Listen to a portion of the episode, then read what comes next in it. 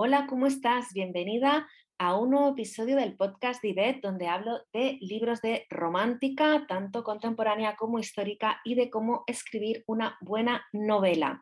Hoy toca entrevista a una de las grandes escritoras de novela romántica especializada en romance histórico, Claudia Cardozo. Y ahora, antes de empezar, te voy a informar un poquito de su biografía. Claudia Cardozo nació en Lima, en Perú, en 1982 y desde muy pequeña se dejó seducir por la magia de las letras y de la lectura.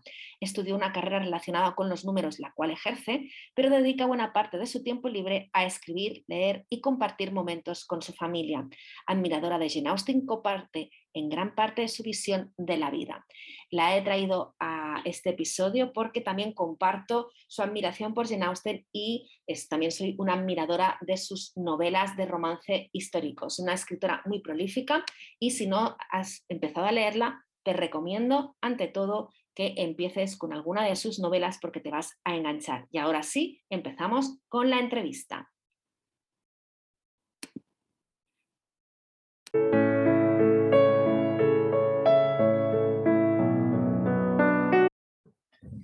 Hola Claudia, bienvenida a mi podcast Románticas Club. Es un placer tenerte aquí en este episodio. ¿Cómo estás? Hola Ivette, muchas, muchas gracias por la, invitación. Estoy encantada, estoy encantada de participar en el programa y a la espera de tus preguntas para empezar la charla.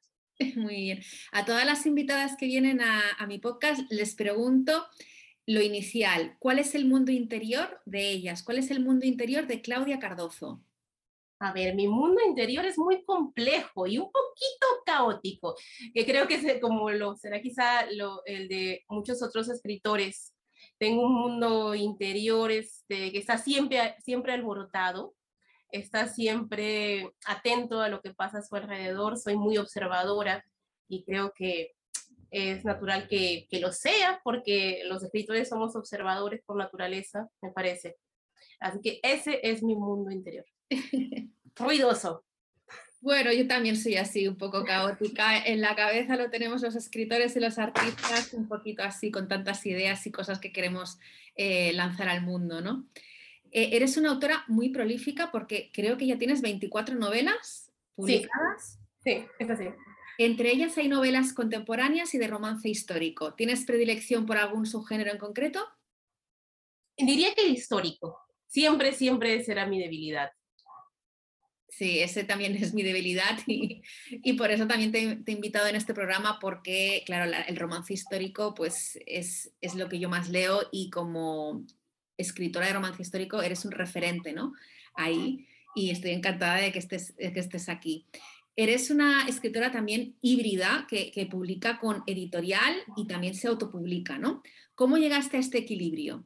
¿Empezaste con la autopublicación? ¿Cómo fue dar el salto de la, a la editorial? Explícanos un poquito para todas aquellas personas, pues lectoras que están interesadas, pero también escritoras que quieren llegar a ese equilibrio que has llegado tú. Bueno, yo en realidad empecé autopublicando. Yo vivo en Perú, que es un país en el cual no el mundo editorial todavía es muy, muy pequeño, particularmente el mundo de la novela romántica. No se edita novela romántica aquí.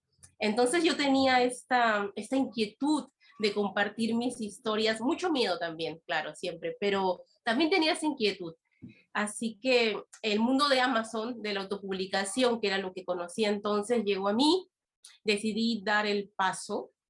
Eh, tenía muchísimas dudas, creo que de saber todo lo que sé ahora quizá no me habría atrevido, me alegra no, no haberlo sabido en su momento y haber, este, haber tenido ese atrevimiento, digámoslo así, y, e intentarlo. Y tuve muy buenas personas a mi alrededor, personas que me dieron consejos, otros autores, amigas que me ayudaron en su momento con la portada o la maquetación. Yo en ese momento no, no sabía nada, estaba totalmente perdida, pero lo disfruté muchísimo, el recibimiento fue muy bonito.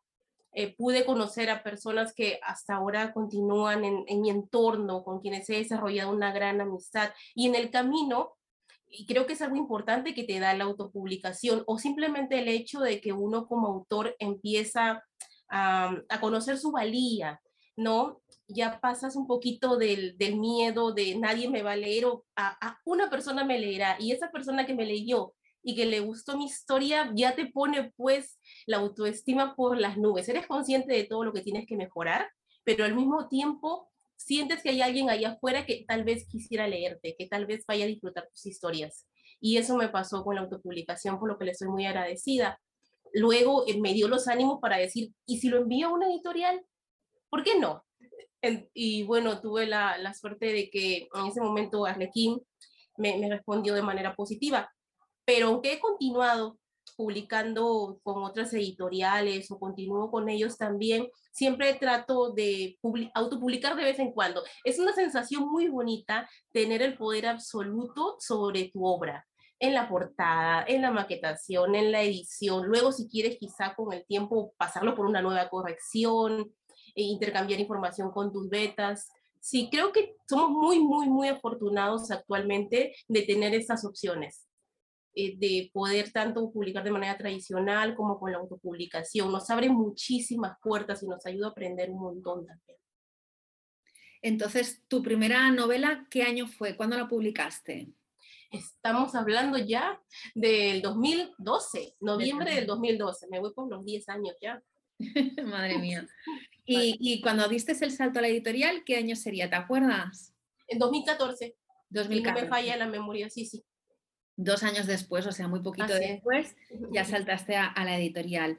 Y bueno, entre tus eh, grandes logros está finalista del octavo premio internacional de HQN, que eso fue en el 2020, ¿verdad? Sí, así es.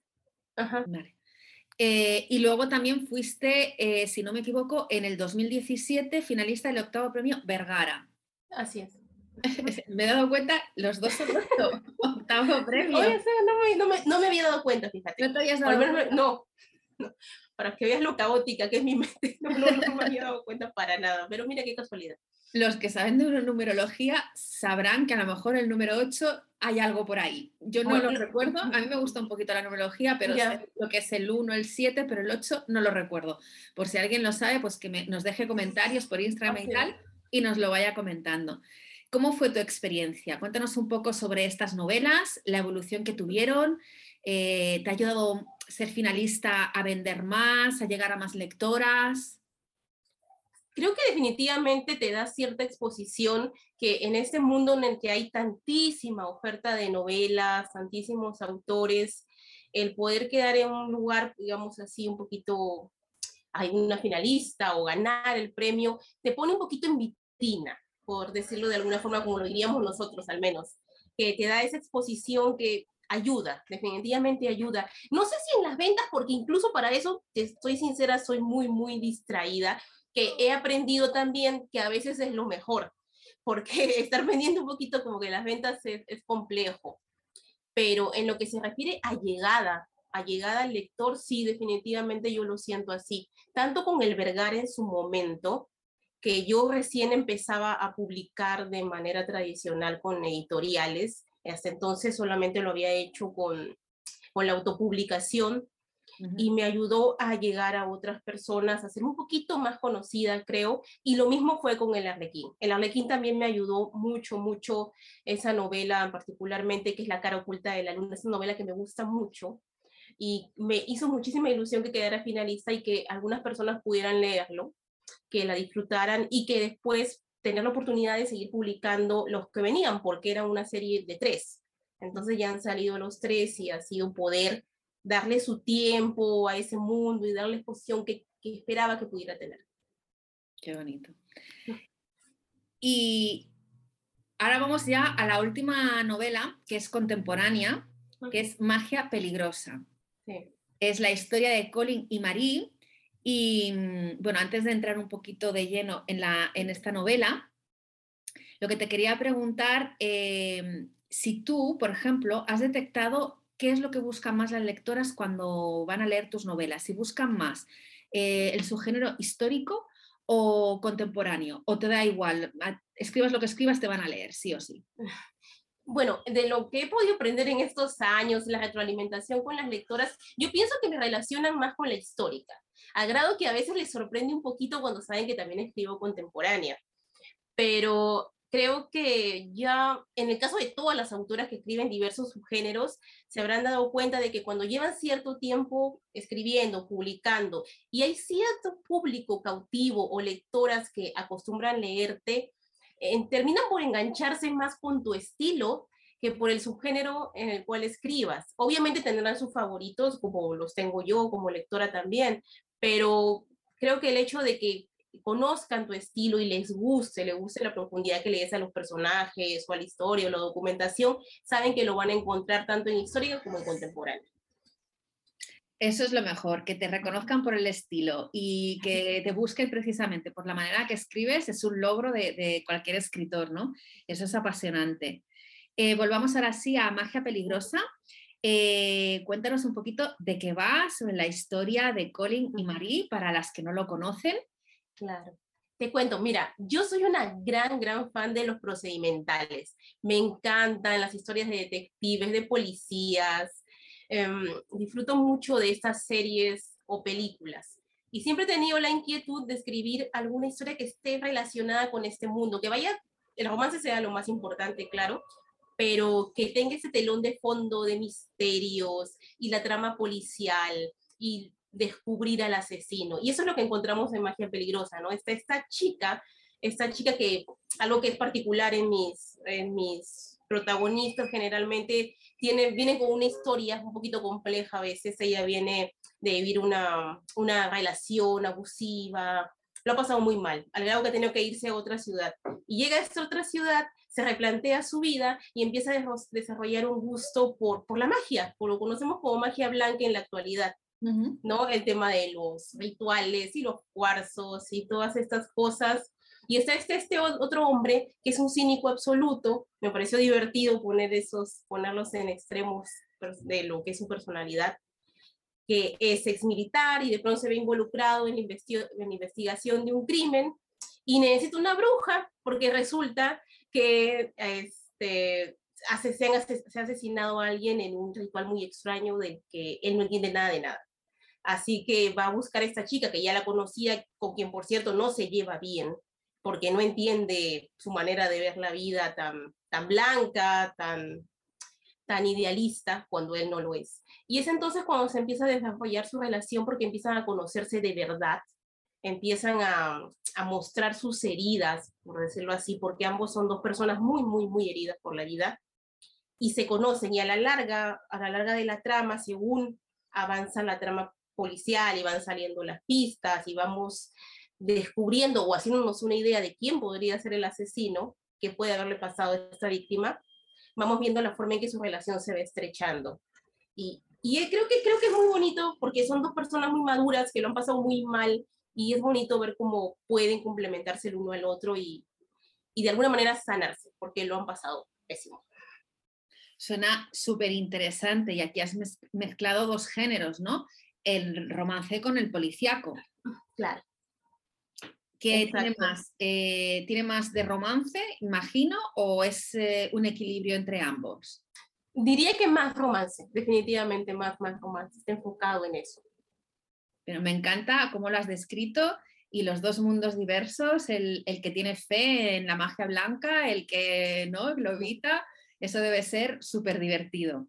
O sea, y lo pondré también en los enlaces, el, enlace a la, novela, la nueva que has, que has publicado. Y a mí me gustaría saber más de, tus novelas y cuál recomendarías de todas tus novelas a una persona pues, que no te ha leído. ¿Por dónde podría empezar?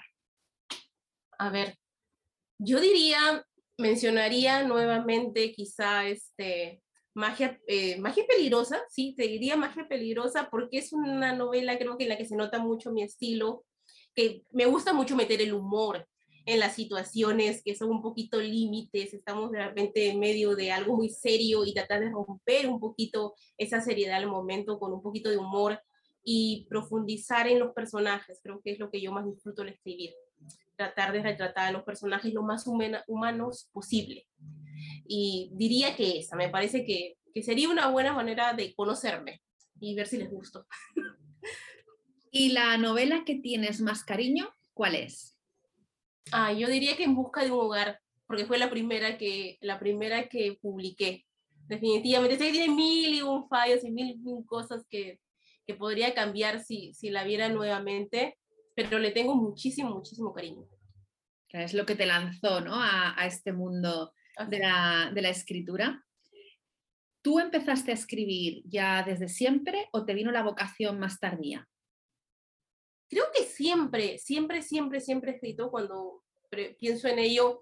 Me digo que no, mi primera respuesta es no, porque yo apenas he empezado pues a escribir como tenemos la idea de lo que es la escritura, que es volcarte allí a idear una historia, digamos que pues tarde entre comillas, pero cuando lo pienso, he escrito toda mi vida, porque desde pequeña siempre he sido de volcar mis ideas, quizá no ideando nuevos mundos, pero sacando todo lo que tenía aquí, que es por cierto una gran disciplina y que he tratado de retomar ya en la adultez.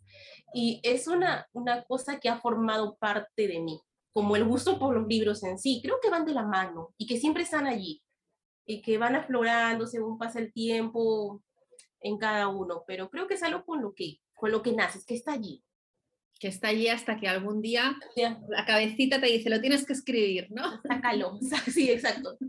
Déjalo ir, algo así. Volviendo a, las novelas, porque la, pregunta de, la escritura me ha surgido así, de golpe, pero volviendo a las novelas, yo estoy interesada por aquella novela que ha gustado mucho a las lectoras, pero que no te lo esperabas, que ha sido aquello de, no me esperaba que esta novela precisamente gustara tanto. Ay, a ver, eh, se me ocurre El Ángel de Dryfield Hall, que es la novela con la que quedé finalista en el Vergara, porque en realidad fue, escribirla fue un gusto muy particular. Es una novela muy gótica. Tengo fascinación por las novelas góticas, me encanta Jane Eyre. Eh, creo que todas las escritoras en algún momento hemos querido escribir nuestro Rochester, rendirle homenaje a Jane, y yo lo tomo así. Fue como un pequeño homenaje a Jane Eyre que hice en el momento, que tiene muchos elementos de esa historia, simplemente dándoles una vuelta y, poniendo obviamente mi mente, mis gustos y, mis personajes en una situación que, que, no es muy bonita porque pasan muchas cosas feas. Las novelas góticas están sumidas en la oscuridad y a veces hay muerte y no todo es justo y la protagonista sufre mucho. Y, y sí me sorprendió un poco que fuera muy bien recibida en su momento, que quedara finalista. Sí se me ocurre esa ahorita. Y ahora una pregunta un poquito más difícil porque la voy a hacer al revés. ¿Cuál de las novelas que creías que iba a triunfar, que te era el sentido que iba a gustar y tal, por encima de las demás y no ha sido así? Lo digo para así también darle visibilidad y poderle dar una oportunidad, ¿no? De... Claro, no, no, y sí te lo agradezco. Por ejemplo, una, la última novela que publiqué el año pasado con la editorial Vestales, que publico con Vestales, que está en Argentina y publiqué una novela que se llama El último viaje de Ulises.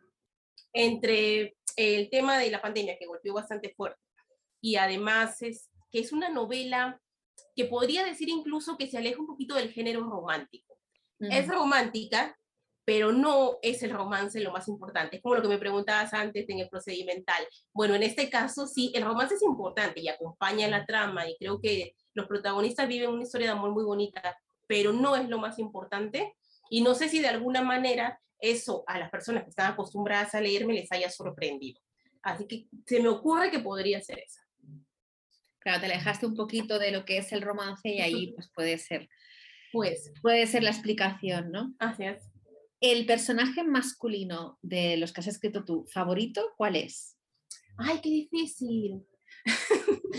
ya. ¿Puede ser dos? Sí, ya, vale. Son muchos, pero en histórica es que se me ocurren dos. Y en histórica diría que el protagonista de El hechizo del ángel, que es el tercero de la serie de En busca de un hogar. Es un personaje muy oscuro, un personaje que podría, era el villano en realidad, fue el villano en la primera historia, fue el villano en la segunda historia, pero le cogí tantísimo cariño porque era un personaje muy complejo, muy, muy complejo, muy divertido a su, a su estilo. Tenía que escribirle su historia, y disfruté mucho de escribir su historia. Me gustó un montón y desde entonces lo recuerdo con mucho cariño. Y el segundo sería un personaje que aparece en Magia Peligrosa, que apareció como un secundario nada más, como aparecen muchos los personajes que terminan cogiéndoles cariño, y se ganó su propia historia, que, que sale en, en, mayo, por cierto, que es la segunda entrega de esta serie. Y, nada, me, me, encanta porque esto es la antítesis del otro. Es un hombre buenísimo, un pan de Dios, pero muy, muy, muy divertido y muy noble y muy racional. Es un policía, el típico hombre bueno que solamente quiere hacer el bien, pero que al mismo tiempo también tiene una misma una historia muy propia y bastante compleja. Y le cogí mucho, mucho cariño, así que se me ocurren esos dos. Y de personajes femeninos, ¿cuál es tu favorito? También puedes decir dos si quieres. Ya, bueno, la, primera que se me ocurre que es la de la cara oculta de la luna. La protagonista se llama Eleanor y es una chica que vive en la era victoriana y que quiere ser escritora. Y es difícil no sentirte pues identificada con ella y volcar muchas de tus ideas en una protagonista con esas inquietudes cuando tú, tú escribes. Y creo que definitivamente tiene mucho de mí, es una chica muy, muy es, es, buena chica, pero al mismo tiempo es cerca y, y, está totalmente convencida de que hay una sola manera de hacer las cosas, que no es para menos porque hay una época muy complicada para la mujer, especialmente si quiere hacer algo como escribir. Y quiere publicar con su nombre y quiere que todo el mundo la conozca, eh, todavía con esas. Entonces, sí, me gustó muchísimo su historia y, y por eso la, la quiero un montón. Ahora vamos ya al proceso de escritura que tenemos entre el podcast, tenemos lectoras, pero también tenemos escritoras, que a veces formamos lo que es un tándem. Entre nosotras nos, nos leemos, escribimos, hacemos de todo, ¿no? Entonces, estoy curiosa por saber cuál es tu proceso de escritura, eh, cómo te lo planteas, si lo planificas antes, si te viene a la mente y directamente te pones a escribir. A ver, creo que mi proceso de escritura ha evolucionado no sé si para bien, pero definitivamente no escribo ahora de la forma en que escribí hace 10 o 5 años. Antes era un poquito más, como dices, que simplemente esperaba la idea y, e iba tras ella, e iba un poco a lo loco. Me atrevería a decir que era un poco eso y en los últimos años he intentado disciplinarme un poco mejor, ordenar mis ideas también con la experiencia, la lectura de, de manuales, le seguir consejos de otros escritores de los que se aprende muchísimo y me han ayudado a ordenar mi rutina en el sentido de mantenerme, por ejemplo, en una sola historia. Alguna vez he cometido la loca, loquísima idea que no recomiendo, yo particularmente no recomiendo, de a veces escribir dos historias en paralelo no puedo, a mí simple y llanamente eso no, no me sirve, no, no puedo hacerlo. Así que simple y llanamente volcarte a tu historia, eh, armarme, por ejemplo, tengo un archivo de argumentos en este momento, ¿no?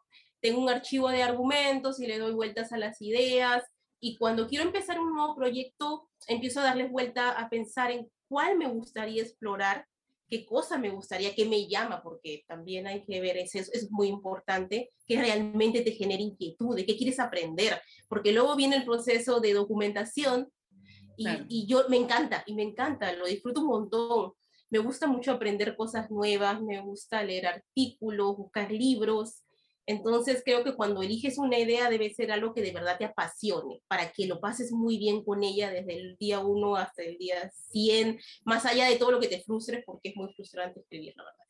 Pero este, una vez que he empezado y sé qué historia quiero, me documento primero, me documento con tranquilidad, tomo notas, perfilo los personajes, me, me gusta hacer listas respecto a la personalidad de cada uno de los protagonistas para conocerlos, porque cuando escribo me siento, me gusta sentir que los estoy conociendo. Y luego ya, porque soy un poco brújula, cuando tengo una idea, ya me lanzo a escribir. Allí ya me siento más cómoda escribiendo, trato de ponerme una pauta de, palabras o de tiempo cada día y voy avanzando y se van corrigiendo cosas en el camino. Si hace falta volver a documentarse, pues volver a documentarme y así, pero tomármelo con calma. Y tomártelo con calma, ¿qué significa? ¿Cuándo tardas en escribir un, libro? Porque hablando de la documentación, a mí me pasa que me pierdo en la documentación. Si quiero empezar tal día a escribir el libro, lo retraso porque estoy inmersa en la documentación y se me alarga, se me alarga. Sí, eso, eso. Eso también es complicado porque tienes que saber cuándo parar. Es muy, es muy, muy difícil. A veces me toma más documentarme que escribir porque si tú te pones un, un límite de palabras, en realidad yo escribir una novela la puedo escribir en tres meses, que si lo piensas no es mucho para mí, para lo que antes quizá era un poco más dispersa y me faltaba esa disciplina, pues definitivamente me, lo que puedo escribir en tres meses entre una cosa, dejarlo, retomarlo y qué sé yo, me podría tomar dos años. La verdad es que sí, pero es el proceso de escritura en sí me puede tomar unos tres meses, pero para esto me puedo haber pasado dos documentándome y luego cojo la novela y la dejo allí un año y, luego la retomo y la corrijo y decido qué voy a hacer con ella también. Entonces el proceso en realidad es tan complejo y, y abarca tantos aspectos que a veces una persona que no escribe quizá no, no se imagine que, que, en realidad es difícil darle un tiempo, ¿no? Hay cosas que te salen de un tirón, que de repente ni te documentas mucho porque ya te lo sabes de, de memoria, es un tema que tanto conoces que vas nada más, o es algo muy ligero, también ocurre eso pero cuando escribes una novela histórica, por ejemplo, tienes que leer muchísimo, porque te da terror, te da terror fallar en algo. Así que sí, es, este, es un proceso muy bonito, es muy apasionante. Dicho así no suena tan bonito, supongo, ¿no? Pero en realidad es, es, es lindo. sales, yo creo que cada vez que escribes una novela, eres una persona distinta de cuando la empezaste. Totalmente de acuerdo. Mi madre, eh, el otro día recuerdo que le enseñé como una especie de mapa con el tema de eh, el momento detonante, el primer giro, tal y cual, que yo me hago una especie de mapa. Y mi madre, esto parece algo de ingeniería, pero ¿y es una novela? ¿Esto es una novela? Tanta cosa tienes que hacer para escribir un libro. Digo, pues sí, es que la gente no lo sabe. ¿eh? Claro. Claro, y te preguntarán, ¿y te diviertes con eso todavía?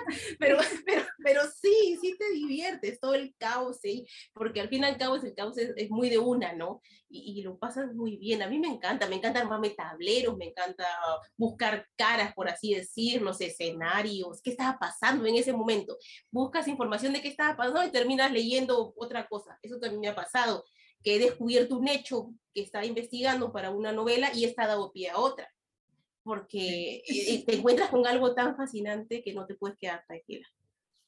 Es difícil, es difícil hacer una novela y más lo que comentabas anteriormente también, ¿no? De, no, de intentar eh, centrarte solamente en una porque los escritores tenemos lo que es el síndrome del objeto brillante, ¿no? Aquello de que nos pasa una idea por la cabeza, otra distinta y queremos empezar otra novela, dejar la que tenemos y no, hay que centrarse, hay que centrarse. Claro. Pero es difícil, es difícil. Sí, a mí me pasa eso también mucho generalmente cuando yo estoy cerca del final. No sé si es porque mi subconsciente no quiere terminar o tienes miedo de, de, darle pues el broche final que se merece esta historia, entonces ya la mente se te empieza a ir por otro lado. Y, dice, ¿y si lo dejas y te pones con esto otro que te gustaba? Entonces allí viene el, el centrarte y el quedarte allí. Ahora me gustaría centrarme en la Claudia lectora, ¿vale? Mm. Eh, ¿Sueles leer siempre romántica o la alternas con otros géneros? La alterno mucho. En realidad a mí me gusta leer de todo. Yo disfruto de todo, aunque siempre, siempre termino inclinando por la romántica. Es como dos románticas, otro, otro género, vuelvo otra romántica, otra más y así, más o menos. ¿Y la última lectura que has leído o que nos recomendarías, cuál es? A ver, mira, justamente es una romántica. Se llama Deseos ocultos de una dama de Lorraine Heath y me ha encantado la había leído a esta autora en realidad hace mucho, mucho tiempo y me gustó y por un motivo u otro no, no la había leído más. Y de pronto me hizo, me hizo guiños esta novela en el Kindle, la empecé y me encantó. Además me he leído a Marian Viladrich recientemente, que es una autora que la conocemos de Selecta, Tu voz entre un millón de, de voces, que es contemporánea en este caso, y también me, me encantó, me gustó muchísimo. Esas han sido dos de mis últimas lecturas. ¿Y la novela que crees que toda lectora de romántica tiene que leer sí ah. Que no se puede perder, ¿cuál es? Es difícil, es difícil, pero la primera que se me viene a la mente es creo que El jinete de bronce, que es mm. una de mis novelas favoritas, me gusta muchísimo, creo que es una historia, y si te gusta la histórica, me atrevería a decir, ya es imprescindible, porque es una novela preciosa, preciosa. Muy bonita es. Sí. Y también he visto eh, en tu Instagram y tal que recomiendas series. Y yo también soy una fan de las series. Entonces, eh, ¿cuál recomendarías? Hablando de un poco de, tema de histórico y tal, ¿qué serie de época recomendarías? A ver, yo siempre recomiendo Peaky Blinders a todo el mundo. Así es mi, bandera. Léela. Es mira, perdón, es con Cillian Murphy, que está ambientada en los años después de la Gran Guerra en Birmingham Inglaterra, es una familia de gángsters. Imagínate el padrino, pero en Birmingham, más o menos toda esta trama familiar. Y yendo un poquito para el lado de la romántica, creo que Downton Abbey no se puede quedar atrás. Es una novela preciosa, preciosa. Es una serie preciosa, preciosa. Estoy esperando la película y, siempre también la recomiendo. Y hay una, hablando de Downton Abbey, el mismo autor de Downton Abbey ha escrito un libro eh, que le han hecho también serie. Eh, y ahora no recuerdo cuál nombre. Puede ser la, Edad Dorada, ¿verdad? La que está en HBO. No, la Edad Dorada no. La, Edad Dorada está en HBO, también es muy bonita, pero la que estoy, la que me refiero yo de Downton Abbey, del creador de Downton ah, Abbey. Ah, ya, ya. Belgravia.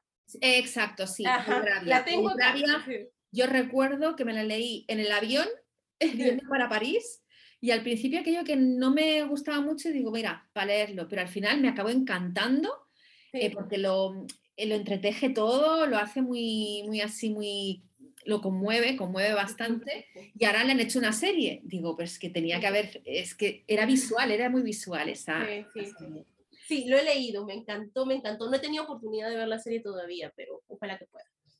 Y hablando de, de histórica, que las dos somos de histórica, ¿qué piensas de la serie de los Bridgerton? Ah, siento tantas cosas con esa serie. yo parto de la idea de que me encanta, me encanta que las grandes plataformas estén llevando novelas este, que son muy populares y que tantas lectoras queremos a la pantalla grande. Me parece muy bonito porque nos ponen un poco en vitrina. Cierto que se han tomado muchísimas libertades, pero la historia de los Bridgerton en sí, a mí me habría gustado que cambiaran muchísimas cosas o que respetaran muchísimas cosas de los libros. Pero cuando alguien se lo toma muy a la tremenda, la verdad, yo les digo, pero si los Bridgerton, si tú lo has leído, es una novela bastante ligera. Como que Julia Quinn no se lo toma tan a la tremenda. Hay muchas cosas que tú las lees y dices, pero ¿cómo iba a pasar eso en la regencia, por Dios santo? Pero, pero ahí están en los libros. Entonces creo que si iban a adaptar una novela popular como esta e iban a hacerle todos estos cambios y esta locura, me alegra dentro de todo que haya sido los Bridgerton Sufriría mucho si le hicieran algo como eso a Lisa Kleypas.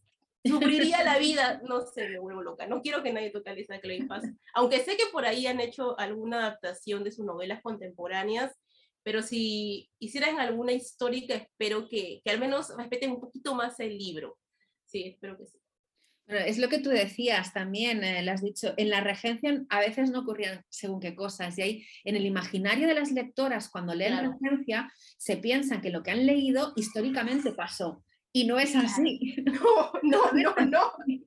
No, es que es un tema, claro, cuando a uno le apasiona la novela histórica o, has leído pues porque lo, lo, escribes o porque te gusta simple y llanamente, ahí te das cuenta de esas cosas y, y, como que te cambia totalmente la visión. Ahora sale, por ejemplo, la adaptación de Persuasión. Creo que la va a salir en, en, julio, si no estoy mal, en Netflix, y yo ya estoy con los tiempos hechos porque adoro Jane Austen, y Persuasión debe ser una de mis novelas favoritas. Entonces yo veo las fotos y digo, ay, pero ¿qué hace con esa ropa? ¿Pero por qué está peinada así? Pero supongo que la mayoría de la gente no lo verá igual. Claro, yo en la, en la segunda temporada de Los Bridgerton veía unos vestidos súper coloridos y yo decía, pero es que imposible que fueran así, pero bueno, eh, realmente me gusta la puesta en escena porque me gusta el show que, que montan, pero no es lo mismo. Yo diferencio mucho lo que es la novela, lo que es la serie. Es, es totalmente diferente para mí, ¿no? Te entretienes igual, pero es diferente. Claro, creo que es la mejor forma de verlo. Ahí te evitas un montón de disgustos y tienes dos cosas para disfrutar. Exacto. Pues muchas gracias, Claudia, por todas tus eh, recomendaciones para hablar de tus novelas. Ha sido una charla súper interesante y entretenida y, espero verte pronto. Encantada, de verdad. Muchísimas gracias de nuevo por la invitación y se me ha pasado el tiempo volando, lo he disfrutado muchísimo. Gracias.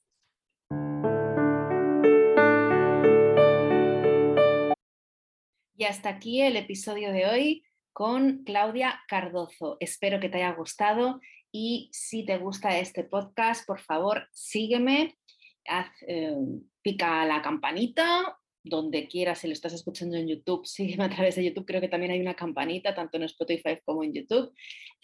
me puedes escribir a través de Instagram Chardis, todo junto, en mi web ibetchardis.com, donde también hay todos los enlaces a los libros que hemos estado hablando con Claudia.